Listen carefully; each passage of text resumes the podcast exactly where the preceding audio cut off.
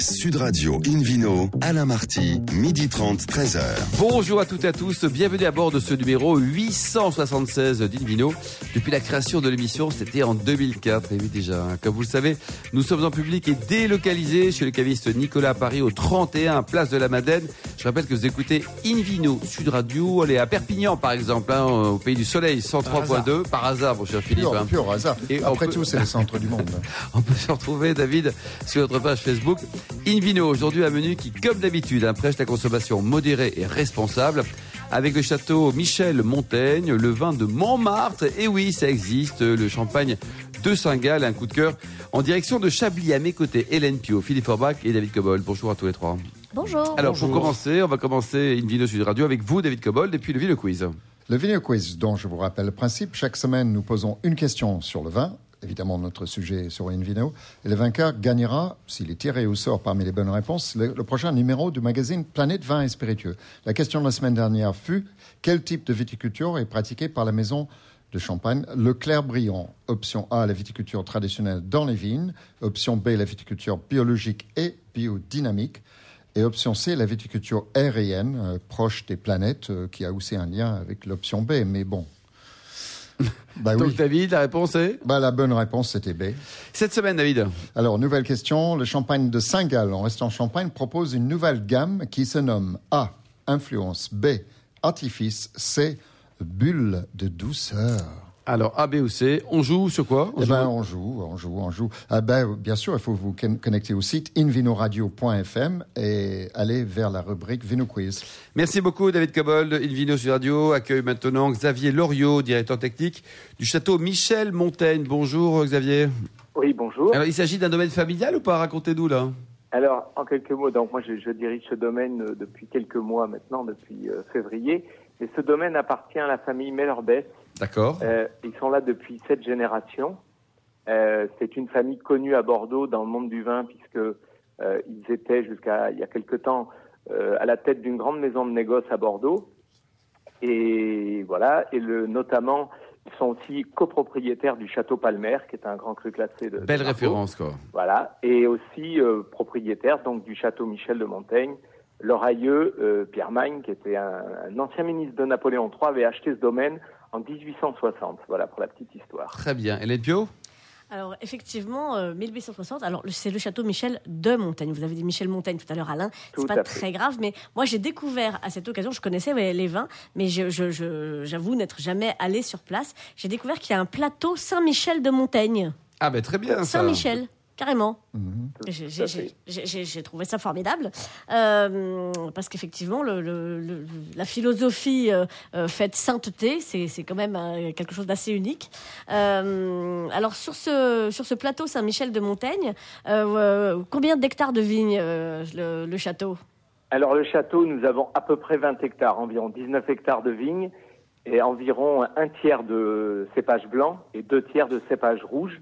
Et donc on produit des vins rouges euh, à la fois deux cuvées, une cuvée euh, le grand vin et les essais. Bien sûr, on ne pouvait pas euh, ne pas citer les essais de Montaigne.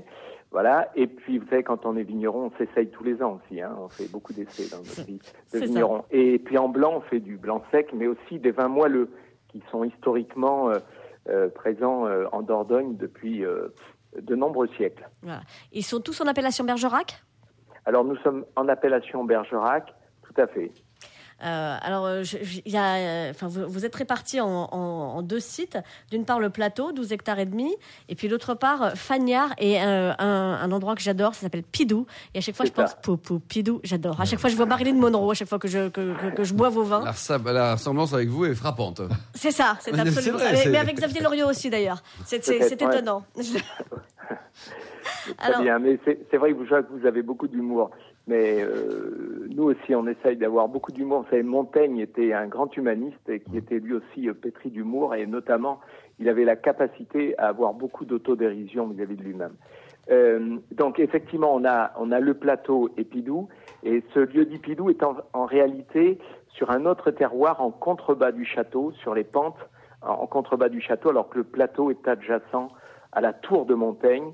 D'ailleurs, euh, les, les vignes de ce plateau voient la, la tour de Montaigne historique qui, qui est là depuis plus de 700 ans. Voilà. Tour qui se visite d'ailleurs. Hein. On peut visiter, euh, y compris les appartements de Michel de Montaigne. Tout à fait. Nous avons notre site est un site viticole, mais aussi touristique, puisque nous voyons plus de 15 000 visiteurs par an. Ah, c'est pas mal. Voilà, puisque, David Cobol, une question, David? Oui. Est-ce que sa célèbre bibliothèque a été conservée ou pas? Vous ne l'avez ah, Bien sûr. Alors, par contre, la célèbre bibliothèque, elle se visite.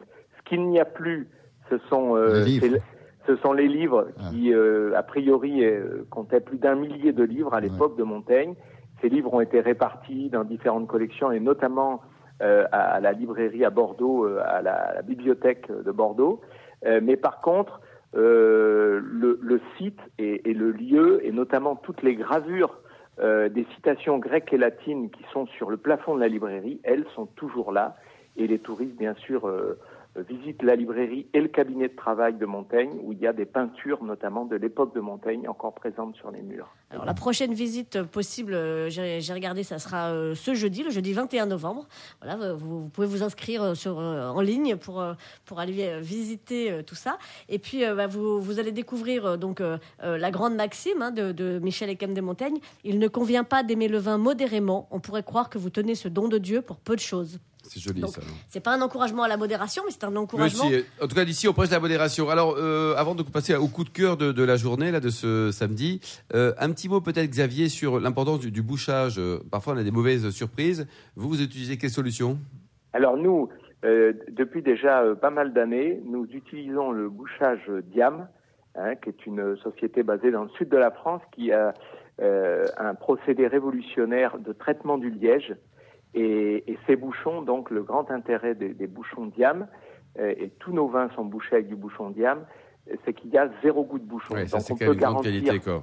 voilà, à nos consommateurs et aussi à nos revendeurs. Pas de mauvaise surprise, c'est ça, Xavier Pas de mauvaise surprise, quoi. Hélène, pour terminer, donc le coup de cœur aujourd'hui, le bon plan du week-end, c'est quoi? C'est quel vin, Xavier? Alors, le, bon plan du week-end, euh, c'est la cuvée bien nommée Les Essais 2016 euh, en Bergerac Rouge. Euh, un nez profond, cassis, cacao, légèrement mentholé, une grande fraîcheur. C'était vraiment plaisant. Tanin présent, finale légèrement acidulée, chaleureuse, super longueur. Et, comme il me faisait penser à certains vins argentins, je me suis partie à, philosopher, à voyager. Et puis j'ai fait des empanadas avec. Et ben, C'était super ça marchait très bien. Merci beaucoup Xavier, merci également à vous Hélène. In Studio on retrouve maintenant Philippe Forbach, notre meilleur sommelier du monde à nous, pour nous permettre de déguster le, roi des vins, le vin des rois, direction, direction, Montmartre. Oui, pas tous les jours quand même, parce que la quantité produite. D'abord, ça monte en plus. Hein. Oui, il y a toujours eu de la, de, du vin en bordure de Paris. C'est assez logique, puisque pendant très longtemps, et c'est toujours le cas d'ailleurs, compte tenu de la concentration d'habitants, c'est un endroit où on consomme, euh, historiquement parlant, du vin, et beaucoup de vin. Euh, pourquoi les vignes étaient du côté de Montmartre notamment et tout autour de Paris? C'est parce qu'il y avait le fameux octroi qui faisait qu'on devait payer une taxe relativement importante lorsqu'on produisait et lorsqu'on consommait effectivement du vin à l'intérieur des murs de la cité de Paris. Donc du coup, les vignobles se sont, euh, se sont répartis tout autour. Pouvaient comme ça euh, bénéficier, j'allais dire, de, de, de, taxes allégées. Et surtout, on a, on a, organisé des guinguettes à proximité, qui étaient des bars de l'extérieur finalement de, la, des murs de la cité, et sur lesquels effectivement on pouvait venir s'encanailler, certes avec beaucoup de grande modération, on peut imaginer à l'époque. On pouvait flirter, il n'y a, pas mythique à l'époque. En tout hein. nettement moins cher. C'est pour ça qu'on a des, des, des, des, vins, donc à Suresnes, le très célèbre coteau, mais également dans d'autres parties de toute cette couronne parisienne. Et pendant très longtemps. Et c'est les Molinos notamment, et la plupart des communes autour de, de Paris étaient productrice de vin. Tous les coteaux. Et, sur tous les coteaux, exactement. Et, euh, et c'était même pendant très longtemps le plus grand vignoble de France, ce qu'on n'imagine pas euh, vu, vu, vu depuis aujourd'hui euh, notre époque, effectivement. Alors pour revenir à Montmartre, les vignes, les premières vignes plantées à Montmartre datent du, du Xe siècle. C'était en 1922 qu'on a les premières traces de vignobles développés. pendant de très nombreuses années, ce vignoble a vécu. À partir de en 1860 la commune de Montmartre a été intégrée à la, ville de Paris. Alors là, effectivement, il y a eu des changements, et notamment l'activité agricole de, la butte de Montmartre s'est plutôt développée en activité immobilière. Euh, et c'est d'ailleurs la raison pour laquelle on a mis cette vigne qui, euh, est, un véritable coup de poing nocturne, a priori, pour occuper le terrain, déjà à l'époque. Et c'est Francisque Poulbeau, le créateur de la République de Montmartre, qui en 1928, euh, avec ses amis, ont occupé ce, terrain qui était promis à, une vocation immobilière pour effectivement le, sauver. Il faut dire que c'est un endroit extraordinaire sur lequel euh, Aristide Bruand, euh, Renoir et les grands noms de cette époque euh, étaient venus peindre, s'installer, camper, etc. Et que ça faisait mal au cœur, effectivement, que, que, ce, que ce terrain soit bâti. Alors, c'est pas le meilleur terrain pour Hein. Il est exposé nord. Voilà, bon, c'est une région ensoleillée, Paris, hein, ça va, oui, ça certes. compense. Il y a le réchauffement climatique. voilà, et maintenant, oui, à l'époque, en 1928, ils ne se posaient pas trop la question. Et ils, ont, ils ont planté, euh, euh, à cette époque-là, ils ont commencé à planter un peu de la vigne, et c'est à partir de 1933 réellement que le vignoble s'est structuré. Et dès 1934, l'année d'après, il n'y avait pas encore de raisins, ils ont acheté des raisins partout, à Rungis et ailleurs, enfin Rungis dans les Halles de Paris, qui n'étaient pas Rungis à l'époque. Ils ont acheté des raisins de manière à les accrocher sur, les, sur, les, sur, les, sur la vigne. Euh, et ils ont fait des vendanges. Ils ont invité comme parrain de la première fête des vendanges Mistinguette et Fernandel. Ah, quand même hein. Exactement. Ouais. Et c'était le président Albert Lebrun euh, qui est lui-même venu inaugurer la fête des vendanges. Le temps a changé. C'est vrai qu'on voit moins Monsieur Macron euh, Hélène ou autre venir à la fête des vendanges de Montmartre maintenant. Non, mais on peut toujours festoyer à Montmartre. Moi, il y a un endroit que j'aime beaucoup et je, je, je, tiens à faire un grand clin d'œil à la Bonne Franquette. Oui, qui est, qui est, le super bar à vin bistrot de Montmartre. Et je sais qu'il y a beaucoup de pièges à touristes hein, oui, à. Mais là, c'est authentique. Mais la Bonne Franquette, c'est Patrick Frachebou qui est derrière, qui, qui, a aussi et... euh, les noces de Jeannette dans le deuxième arrondissement à côté de l'Opéra Comique. À tous mes copains touristes, je leur dis vous montez à Montmartre, vous allez chez, chez Frachebou à la Bonne Franquette, vous descendez euh, faire un théâtre, c'est pareil, les noces de Jeannette. Il y a, y a plein d'endroits sympathiques, mais effectivement, le, le, la Bonne Franquette, ça vaut la peine. C'est Luc maintenant d'ailleurs, qui, le fils, qui, qui s'occupe de tout ça avec, avec habilité. Donc on produit que du vin rouge avec les raisins normalement qui viennent de cette vigne. Ça, ça fait à peu près, euh, voilà, ça fait, il y a, y a 2000 pieds de vigne, un petit peu moins Quelques vignerons intéressants à ne pas louper. Voilà, le, le, le, vigneron le plus célèbre, c'est la commune de Paris, puisque ça appartient à la commune de Paris. Et c'est les raisins sont vinifiés dans la cave de la mairie du 18e arrondissement. Il y a depuis pas très longtemps une œnologue qui travaille très bien. Et l'évolution climatique rend le vin plus attrayant qu'avant. Merci Philippe Orbach, merci à tous. On se retrouve dans un instant au bar à vin du caviste Nicolas à Paris, place de la Madeleine, avec Marc Ferté, l'excellent directeur général du Champagne de Saint-Gall. Sud Radio Invino, Alain Marty, midi 30, 13h.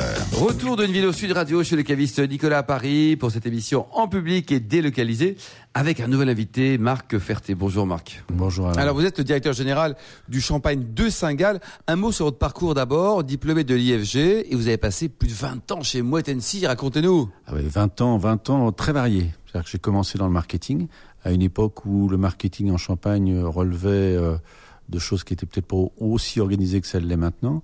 Et euh, mais euh, une période absolument merveilleuse puisque c'était un moment où on développait des marques comme Moët Chandon, comme dans Pérignon et on s'occupait aussi d'autres marques de distribution en France qui étaient le GNB. On était les premiers et les pionniers en la matière.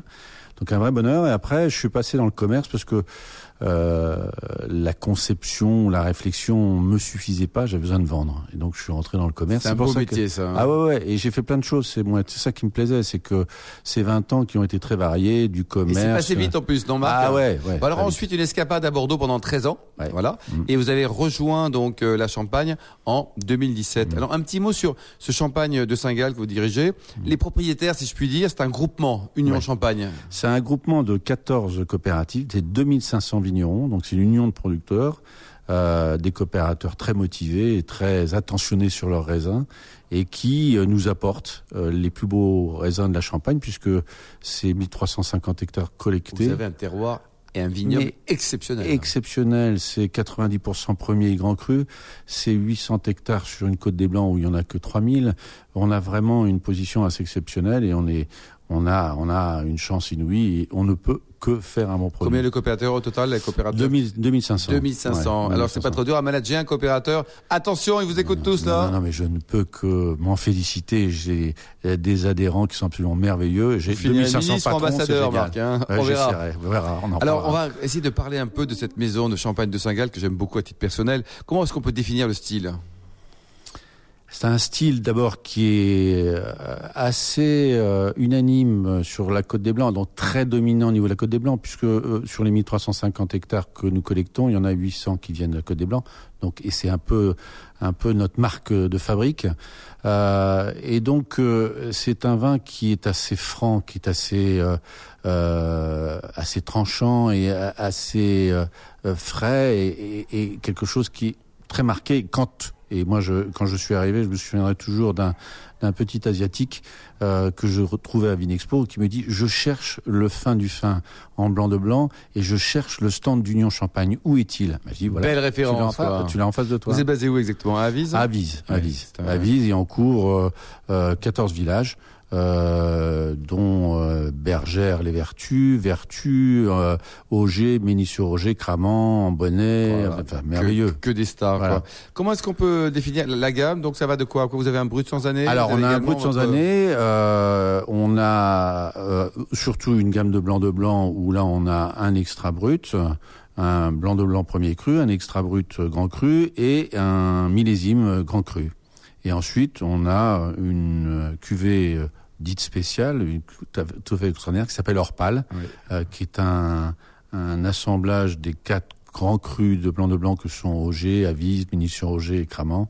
Un régal. Oui, on dit souvent que c'est un rapport qualité-prix exceptionnel. Combien ça vaut chez, chez un caviste, par exemple Parce que je pense que c'est pas assez cher. C'est-à-dire combien à peu près Pour, pour... Bah, pour le Orpal, on est à 80 euros. pour, un, euh, pour un 2002, euh, c'est quand même pas à, la hauteur. Vous avez un chef de cave euh, qui est euh, dans la maison depuis longtemps? Euh, Une vingtaine d'années. un jeune malgré tout, et il a commencé dans la maison, il est totalement imprégné, il est adhérent, il est également vigneron, donc il est complètement dans la culture de l'entreprise et il maîtrise bien cette relation entre le vignoble et entre euh, ses, cuves et il nous fait quelque chose de tout à fait extraordinaire. c'est le magicien d'Union Champagne et du Champagne de Saint-Gall. Alors, je, puisqu'il va écouter, donc euh, quand même, euh, il a la chance d'avoir le Quel est son prénom Cédric. Cédric, on l'embrasse.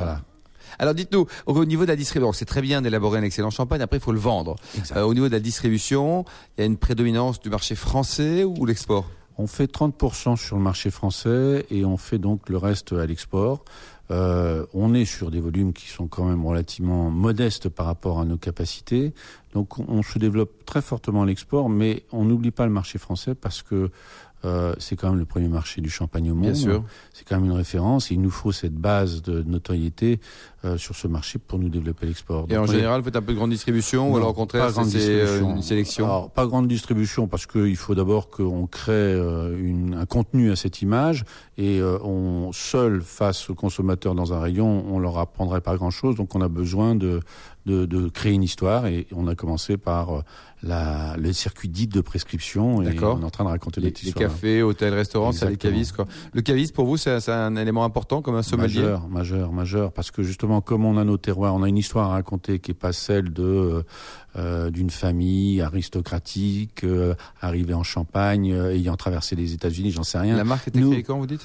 En, en 70. Oui, donc, c'est relativement relativement récent. Et, et, et, cette marque, elle a surtout euh, du monde derrière, quoi. Et c'est ça qu'il faut qu'on raconte, surtout aujourd'hui. Aujourd'hui, qu'est-ce que cherche le consommateur De l'authenticité, la vérité? Qu'est-ce qu'il y a de mieux pour mettre en proximité le consommateur et bah, c'est la COP. C'est parfait, Marc. Ne changez rien. Vous êtes parfait. Invino Sud Radio. On retrouve maintenant David Cobold, le cofondateur de l'Académie des vins et spiritueux, pour nous parler de Chablis. Il euh, y a toujours pas de feu rouge ou de feu vert? Euh, Toujours pas, mais il y a pas mal de ronds-points. Euh, donc un, petit coup, de cœur. Alors c'est arrivé vraiment un peu par hasard, même si j'avais connaissance de ce domaine auparavant. il se trouve que, et merci à eux, Kawasaki France m'avait prêté une, une, machine assez extraordinaire qui s'appelle le H2 Ninja. Donc ça va à des vitesses inavouables sur les autoroutes en Allemagne. Hein. Ah, en Allemagne, ouf, j'ai eu très peur. Exclusivement en Allemagne. Exactement. Exclusivement en Allemagne. Donc, euh, malheureusement, il pleuvait le, week-end où j'ai eu cette moto pendant une semaine, et, mais le lundi, il faisait beau, donc j'ai décidé, allez hop, je pars à Chablis, aller-retour, euh, juste pour voir euh, et pour essayer la machine.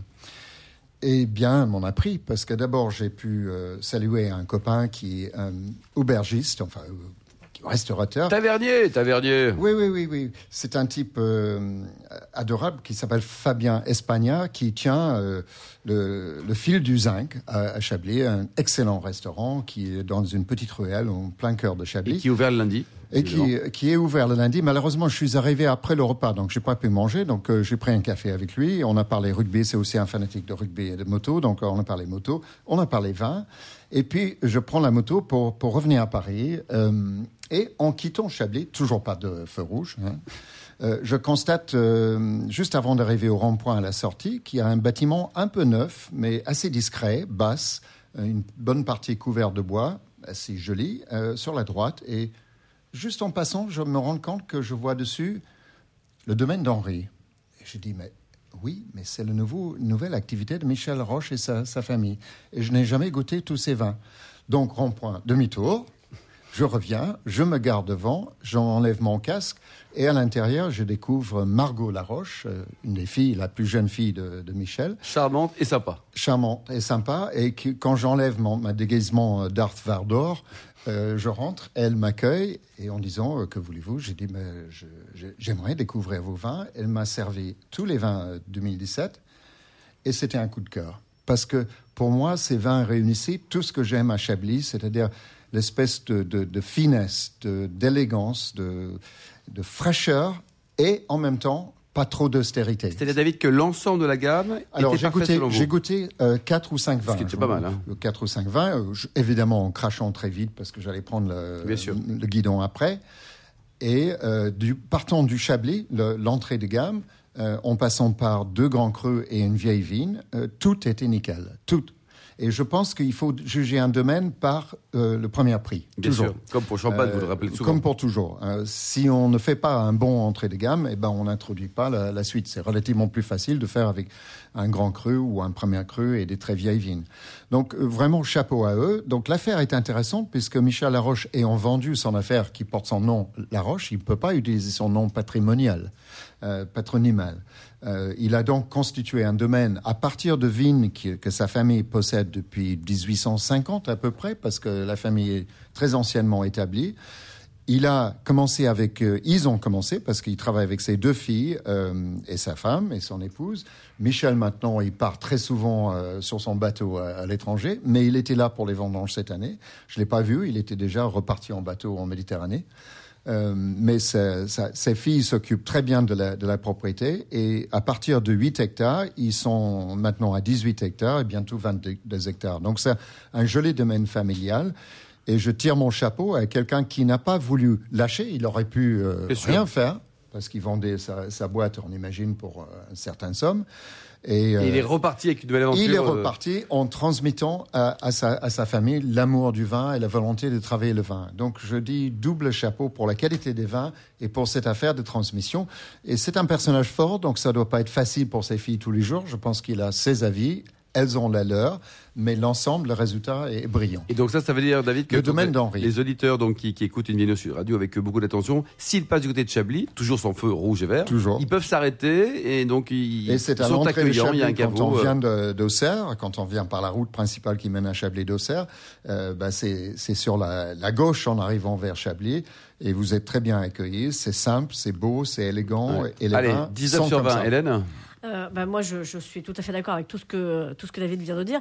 Euh, je pense que Michel était tellement passionné que de toute façon, c'est pas qu'il n'a ouais. pas voulu continuer, c'est qu'il n'a pas pu faire autrement. Il a ça dans le sang. C'est ça, tellement ouais. il a ça dans le sang. Euh, quant à ces filles qui sont effectivement très bien éduquées euh, et au vin et à la réception des, des, des, visiteurs, vous serez très bien accueillis si vous allez là-bas. vous dites que ça doit pas être facile tous les jours d'être d'être les, les, filles de Michel Laroche. En même temps, elles ont toujours vu leur mère engueuler Michel quand il y avait un problème. Ce, ce, ce en quoi je l'approuve à 100%. C'est quand même une histoire de famille qui ne nous regarde pas, Hélène, ce que vous révélez là. Oui, non mais Gwenaëlle est quand même connue. Solidarité masculine, pas Non, non, non, non. Moi, je trouve que ça, je trouve ça très bien. En face de Michel Laroche, il faut bien trois femmes pour bon, calmer voilà. le jeu. En tout ouais. cas, in fine, ce qui est important pour nous, c'est ouais. ces histoires. Ça, on s'en fiche un peu, mais le vin est excellent. Le, domaine d'Henri, très sympa. Pour, pourquoi le domaine d'Henri? Parce que c'était le nom de, le prénom de son père. Merci beaucoup. Merci David Cobol. Merci également à vous, Hélène Pio, Marc Ferté, Philippe Forbach. Merci également à Charlotte qui a préparé cette émission, ainsi qu'à Sébastien pour la technique. Technique. Fin de ce numéro d'Invino Sud Radio. Pour en savoir plus, rendez-vous sur sudradio.fr, invinoradio.fr ou notre page Facebook Invino. On se retrouve demain à 12h30 précise pour une nouvelle émission. Toujours en public et délocalisé chez Nicolas, le caviste, fondé en 1822. Nous verrons les rebondissements des arnaques dans le vin et nous recevrons Christelle Leprel, déléguée générale de Vin et Société. Voilà, voilà. À demain. D'ici là, excellent déjeuner. Restez fidèles à Sud Radio et surtout, n'oubliez jamais, respectez la plus grande démodération.